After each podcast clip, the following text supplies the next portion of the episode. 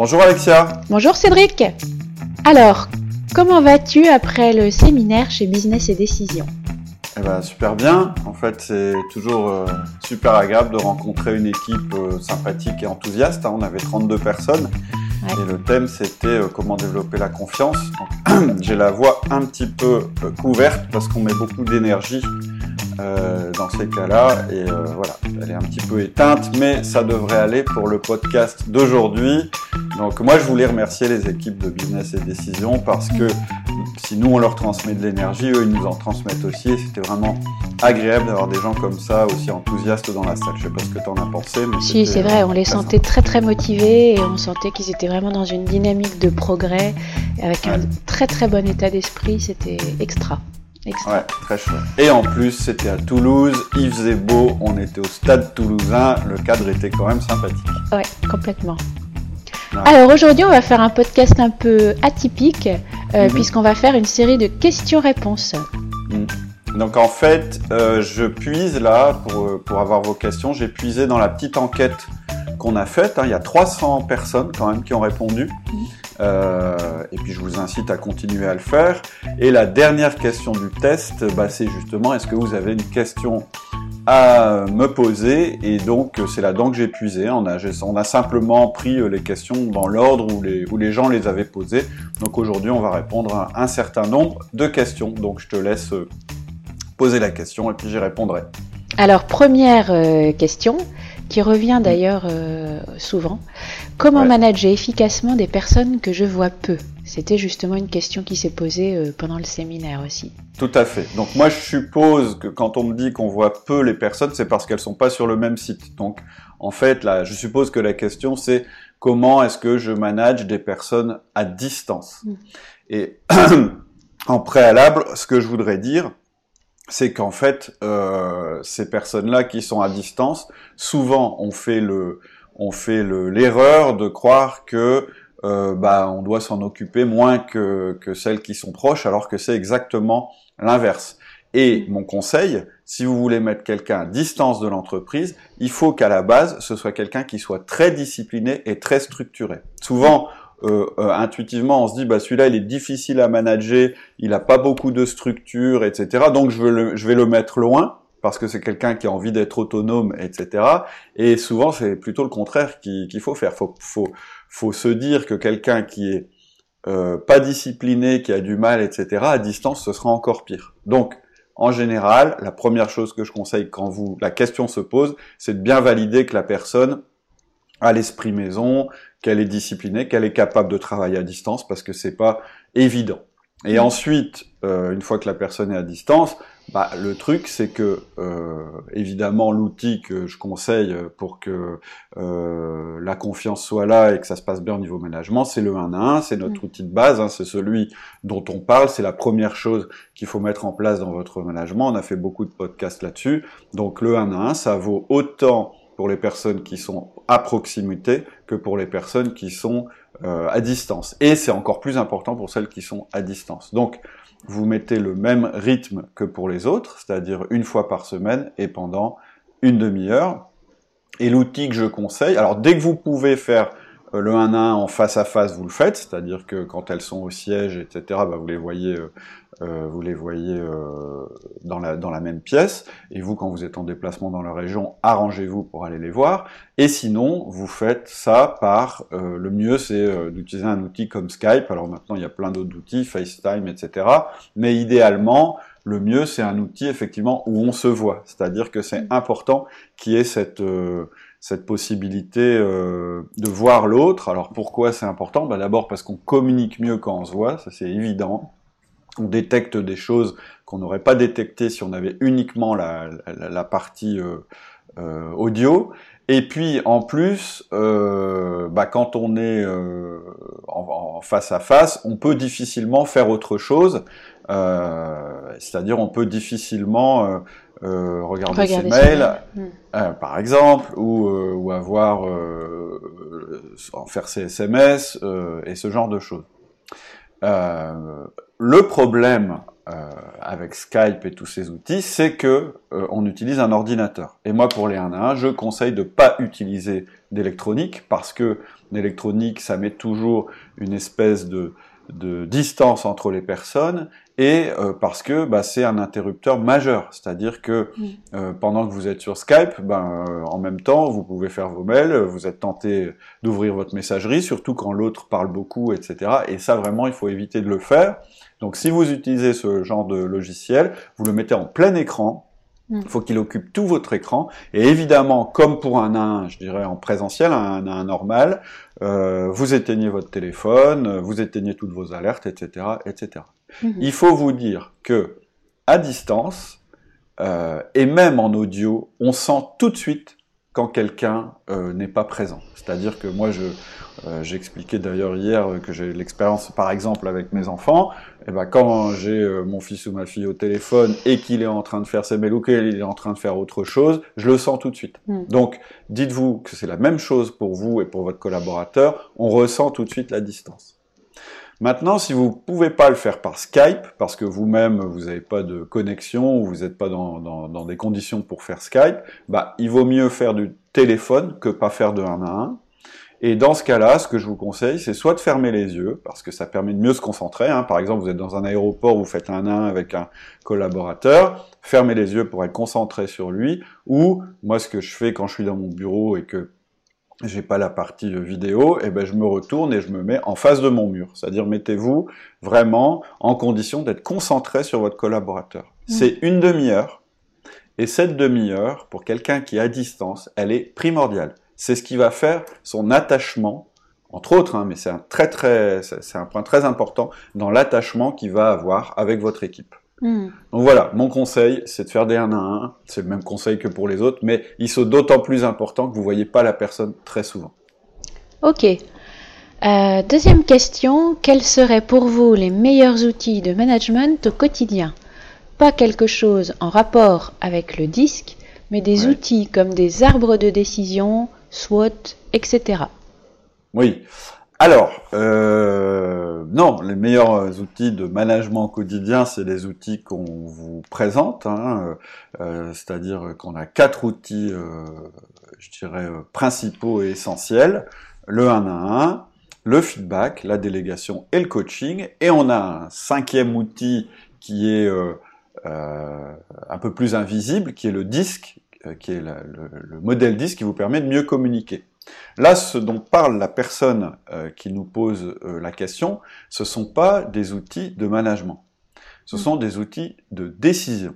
Et c'est pas euh, la même chose du tout. Et mon conseil par rapport aux décisions, d'ailleurs, je viens de finir un bouquin vraiment intéressant que je vous conseille sur le sujet. Ça s'appelle Réapprendre à décider d'Olivier Siboni. Si vous avez l'occasion de lire ce livre, vous verrez, c'est très intéressant. Et euh, je suis assez en phase avec ce qu'il dit. Et il dit surtout, pour prendre bonne décision, il faut effacer nos biais cognitifs. Alors, c'est-à-dire que, en fait, en gros, moi, ce que je vous conseille, pour donner un vrai conseil outil du manager, c'est justement d'oublier les outils de décision. Moi, je pense que pour prendre des bonnes décisions dans une entreprise, il faut développer avant tout la confiance. Pourquoi? Parce que de la confiance naît le dialogue. Et la meilleure décision que vous puissiez prendre, c'est une décision à laquelle vous ferez participer vos collaborateurs. Parce que ils n'ont pas le même profil que vous, ils n'ont pas la même perception des choses que vous, et donc vous devez absolument entendre leur euh, voix. Vous devez entendre leur manière de décider. C'est des gens qui ont un autre angle que vous. Et le meilleur moyen de prendre une bonne décision, c'est de connaître les angles de chaque personne.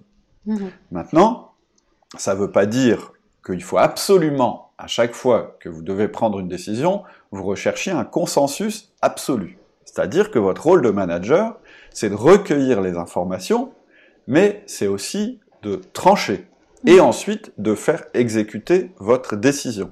Ça me pas fait la penser un peu à ton podcast sur euh, tuer les alternatives, où tu expliquais les phases d'un processus de décision et qui a en effet euh, la phase de consultation pour avoir euh, Mm.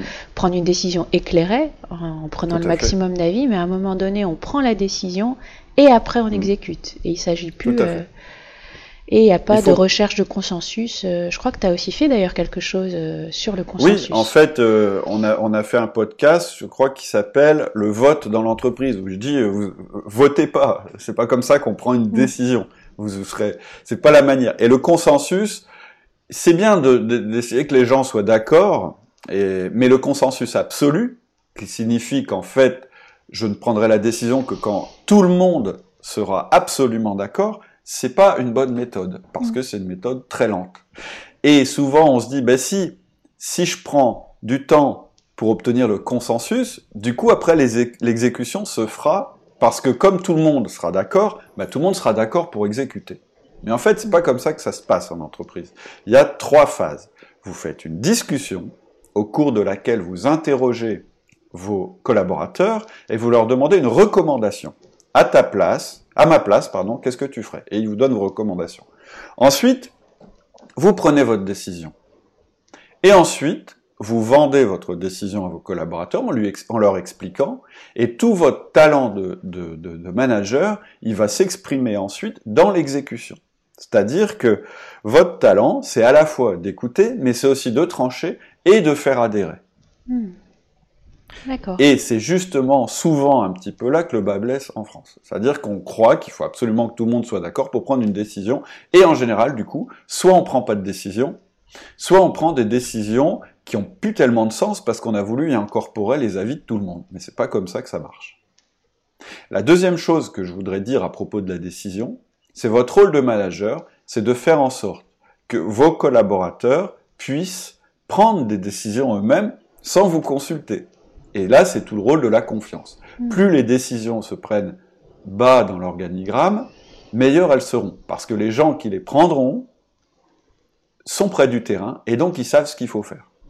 Il faut hmm. juste que vous leur fassiez confiance et il faut juste que vous développiez chez eux leur capacité à prendre conseil auprès de leurs collègues pour prendre une décision éclairée. Voilà. Donc, pour répondre concrètement euh, euh, à l'auditeur qui nous a posé cette question-là, non, je préconise pas un outil particulier de décision, parce que ce qu'il vaut que vous fassiez en priorité, c'est développer la confiance avec vos équipes et que vous appreniez à, prendre des décisions collectives. Et donc pour ça, ben, on a un certain nombre de guides euh, sur le site. Vous allez au niveau de la boutique et vous cliquez sur le mot-clé décision et vous aurez tous les guides qui correspondent euh, à, la prise de décision. Ok. C'est ça notre conseil outil du manager. Ouais. Prochaine question, comment réagir face à un employé qui refuse frontalement de se contraindre aux consignes du manager? Alors, euh, eh ben, il faut lui faire un feedback. Donc le feedback, c'est notre deuxième outil qu'on commence à pratiquer une fois qu'on a mis en place le 1 à 1. Et euh, on va dire clairement aux, salariés, on va lui faire un feedback. Quand tu refuses frontalement de te contraindre aux consignes de ton manager, je me pose des questions sur ta capacité à travailler en équipe. C'est un exemple. Alors là, j'ai été assez vague hein, parce Est-ce que, tu peux changer ça? Est-ce que tu peux changer ça? Donc, pour savoir ce qu'il faut faire, eh bien, il faut écouter les podcasts sur le feedback et il faut pratiquer le feedback.